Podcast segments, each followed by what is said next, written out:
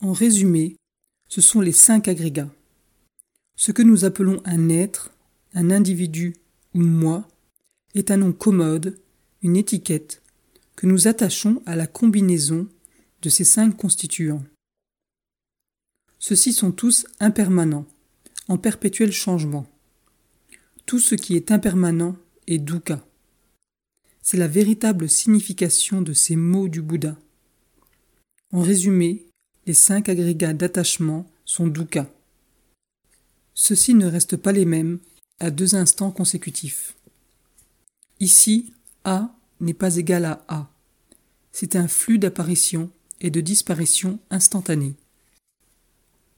Ô Brahmana, c'est tout à fait comme une rivière de montagne qui va loin et qui coule vite, entraînant tout avec elle.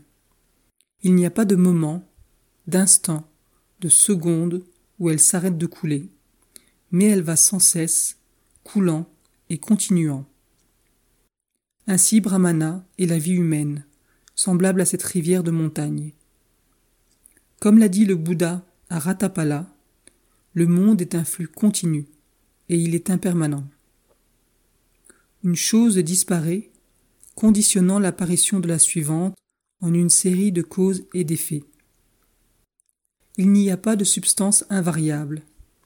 Il n'y a rien derrière ce courant qui puisse être considéré comme un soi permanent, une individualité, rien qui puisse être appelé réellement moi.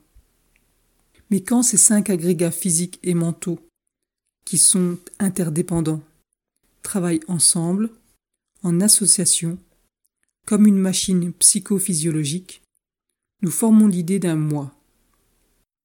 C'est une notion fausse, une formation mentale, qui n'est que l'une des 52 formations mentales du quatrième agrégat dont nous avons déjà parlé, l'idée du soi. Ces cinq agrégats assemblés, que nous nommons un être, sont dukkha même. Il n'y a pas d'autre être ou de moi qui se tiennent derrière ces cinq agrégats qui éprouvent dukkha. Comme le dit Goza, seule la souffrance existe, mais on ne trouve aucun souffrant. Les actes sont, mais on ne trouve pas d'acteur. Il n'y a pas de moteur immobile derrière le mouvement. Il y a seulement le mouvement. Ce n'est pas correct de dire que c'est la vie qui se meut. Ce qui est vrai, c'est que la vie est le mouvement lui-même. Vie et mouvement ne sont pas deux choses différentes. Il n'y a pas de penseur derrière la pensée.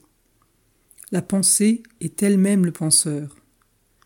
Nous ne pouvons pas manquer ici de remarquer combien cette idée bouddhiste s'oppose diamétralement au cogito ergo sum cartésien. Je pense donc je suis.